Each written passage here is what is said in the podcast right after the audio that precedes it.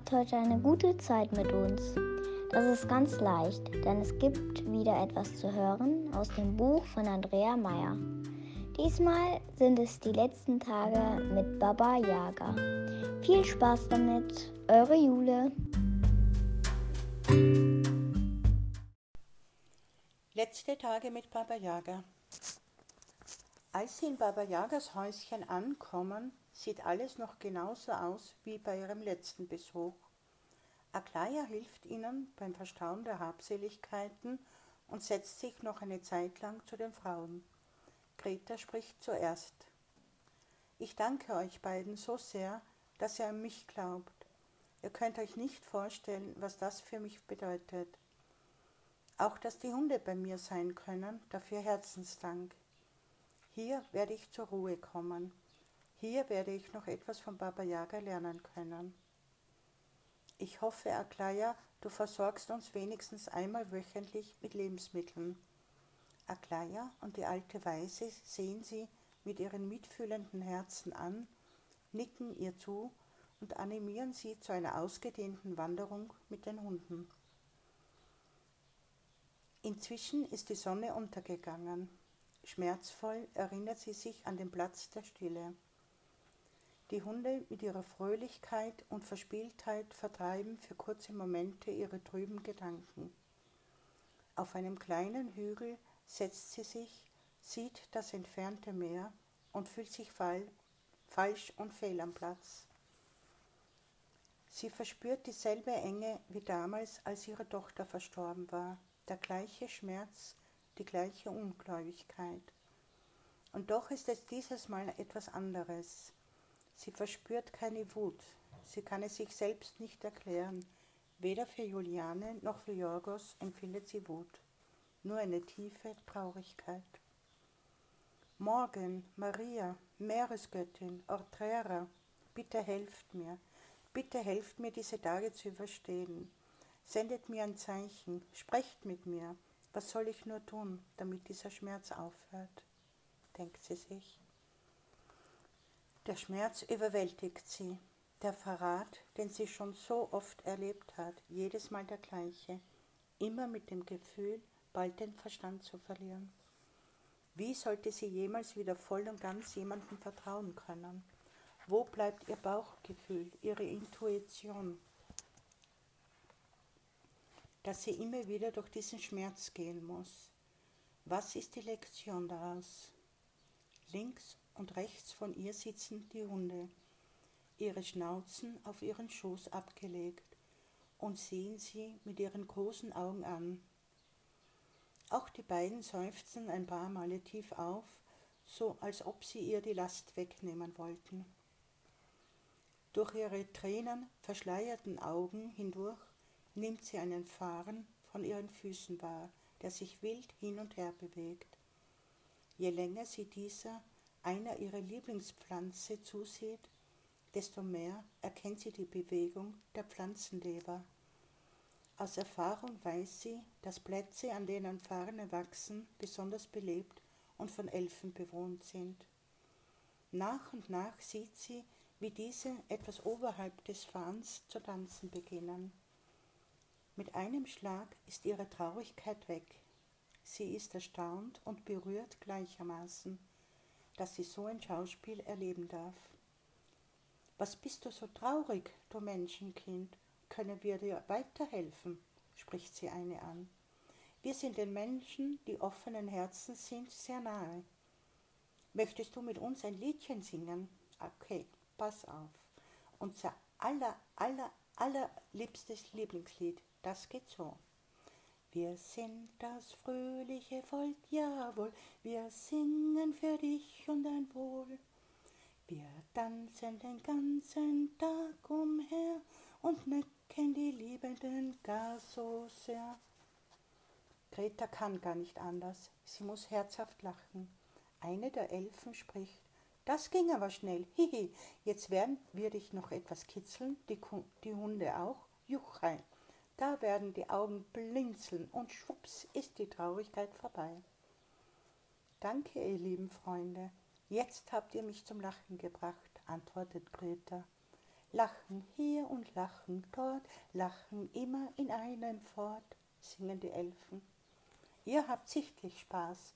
Ach, tut das wohl, ich danke euch für eure Heiterkeit, sagt Greta. Sie nimmt einen Farn in beide Hände, damit sie sie besser sehen kann. Wie hübsch ihr seid, so kleine Flügel und so bunte Farben, entzückend. Entzückend, entzückend, äffen die Elfen nach. Stets zu Diensten, eure hochheilige, wohlgeborene Hochheiligkeit. Jetzt habt ihr mich vollends von der Traurigkeit abgelenkt. Ein wunderbares, leichtes Gefühl. Ich danke euch. Sagt, wie kommt es, dass ich euch sehen und hören kann? fragt Greta. Sehen und hören kann, wiederholen sie wieder. Dabei tippen sie mit ihren zarten Fingern auf ihr Herz. Ihr Menschen seid schon eigenartig, alles mit dem Verstand erklären zu wollen, viel zu wenig Freude und Lust am Leben. Nimm dir ein Beispiel an uns. Wenn es kalt und ungemütlich wird, ziehen wir um ins Winterquartier, in einem Baum, machen wir es uns dort gemütlich, singen und tanzen dort weiter. Greta, Greta, du musst lernen, deine trüben Gedanken loszuwerden. Lache mehr, tanze öfter.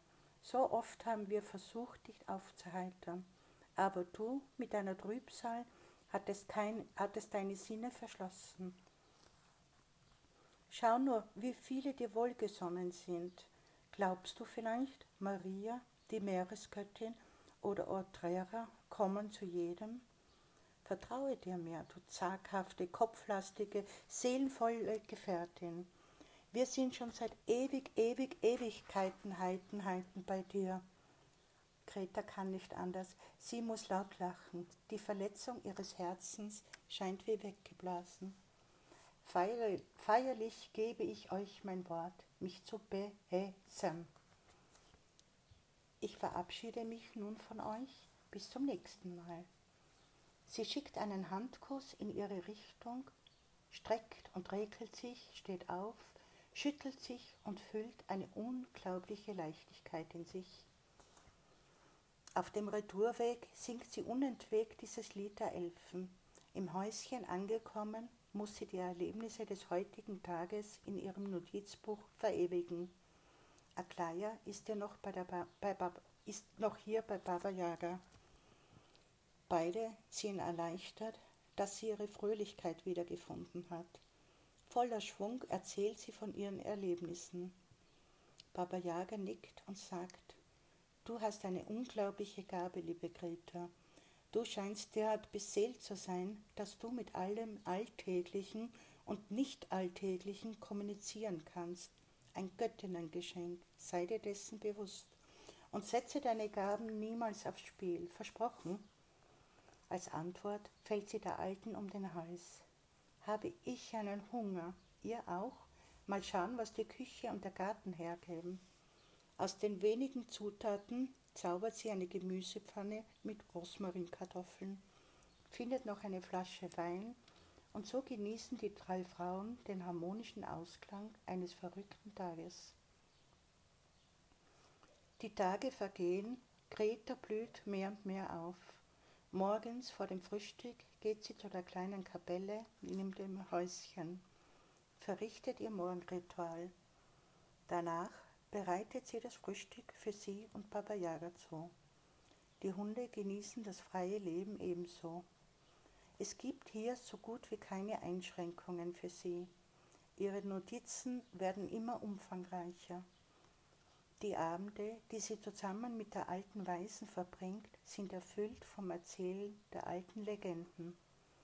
Meistens lehnt sie an den Beinen der Baba Yaga und reist im Geiste mit ihr durch die Zeiten. Die beiden haben inzwischen ein sehr inniges Verhältnis. Nie wird sie vergessen, wie sie sich zwischen sie und Jorgos gestellt hat. Jorgos, bei seinem Namen bekommt sie jedes Mal einen Stich im Herzen. Die Wunde ist noch sehr groß. Eines Abends, Aklaya ist wieder mal zu Besuch mit einem Kofferraum voller Leckereien sieht die Baba Yaga sie mit ihren großen, gutmütigen Augen an und spricht. Greta, mein Kind, ich dachte nicht, dass du mir so sehr ans Herz wachsen würdest. Inzwischen ist es Herbst geworden und in mir der Winter. Ich spüre meine Kräfte jeden Tag weniger werden. Es ist nur mehr eine Frage der Zeit, diesen Körper zu übergeben. Und mit seiner Übergabe zeitgleich die Übergabe an dich, mein liebes Kind. Ich habe Aklaya hergebeten, damit sie Zeugnis ablegen kann. Greta, ich übertrage dir mein kleines Häuschen mit dem Wissen, dass du es in Ehren halten wirst, genauso wie du mein geistiges Vermächtnis in Ehren hältst. Ich hatte letzte Nacht einen Traum, dass es wohl Zeit wird für meine letzte Reise. Bitte, Greta, versprich mir eines, sei nicht traurig, wenn ich gehe, lache, feiere ein Fest hier oben in meinem Haus. Lade die Menschen ein, die dir wichtig sind, esst und trinkt, singt und tanzt. Sie schluckt, bemüht sich nicht zu weinen und antwortet, alles so, wie du es gerne möchtest. Ich werde dich für die letzte Reise, wie versprochen, salben, für dich singen, damit du gut ankommst. Aklaya nimmt ein großes altes Buch vom Schrank und überreicht es Greta. Hier sind die Aufzeichnungen von unserer Insel. Wie du siehst, eine alte kyrillische Schrift. Ich helfe dir gerne beim Übersetzen. Unser Wunsch ist es, dass du all das neu aufschreibst in deiner Sprache, also auf Deutsch, mit deinen Erlebnissen, mit deinen Erfahrungen, die du gemacht hast. Kostas ist dir auch behilflich dabei. Du weißt ja, unser Geschichtenerzähler. Jetzt lösen sich doch ein paar Tränen vor Rührung. Und, so spricht Aklaya weiter, zur Feier des Tages habe ich euch ein Lammeragout mit Gemüse und Rosmarin und Kartoffeln mitgebracht. Der Wein darf natürlich auch nicht fehlen. Von Kostas ist ein kleiner Gruß dabei. Sie öffnet den Brief und liest. Liebe Greta, ich habe gehört, dass du dich erholt und zwischenzeitlich eingelebt hast. Weißt du, das überrascht mich gar nicht. Ich vermisse dich dein Lachen, deine Fröhlichkeit und ja, auch deine vielen Fragen. Jederzeit bin ich dir behilflich bei der Übersetzung des Buches. Rufe mich, ich komme. Bis zu unserem nächsten Wiedersehen, alles Liebe für dich, dein Freund Kostas. Sie lächelt. Kostas. Er ist dir als Freund auch geblieben, zum Glück. Die drei Frauen genießen diesen Abend. Der Wein wird leer getrunken. Irgendwann schläft Baba Yaga ein und sie bringen sie in ihr Bett, ziehen ihr die Schuhe aus und decken sie zu. Schlaf gut, meine Baba Yaga, sagt Greta zu ihr und gibt ihr einen Kuss auf die Stirn. Sie bleibt noch ein wenig bei ihr, haltet ihre Hände, während Aklaya leise hinausgeht. Greta betrachtet diese Frau, die schon bald, so spürt sie es auch, nicht mehr körperlich anwesend sein wird.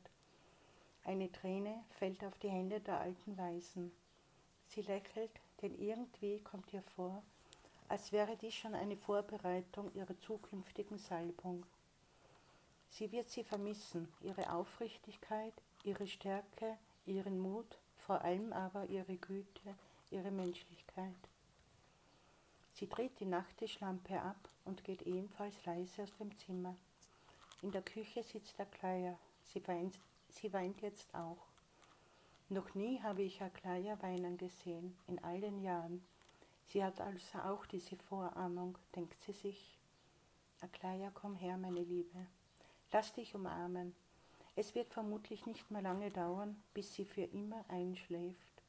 Magst du noch reden oder lieber nach Hause fahren? Aklaya liegt schluchzend in ihren Armen. Sie ist wie eine Mama für mich. Sie ist es, die mich immer gestärkt hat, mir gezeigt hat, wie wir Frauen aufstehen und trotzdem aus unserem Herzen agieren können. Ich habe ihr viel Weisheit zu verdanken und Herzenswärme, so viel Herzenswärme. Ich fürchte, es wird leer werden ohne sie. Da hat sie recht, sie wird allen sehr fehlen.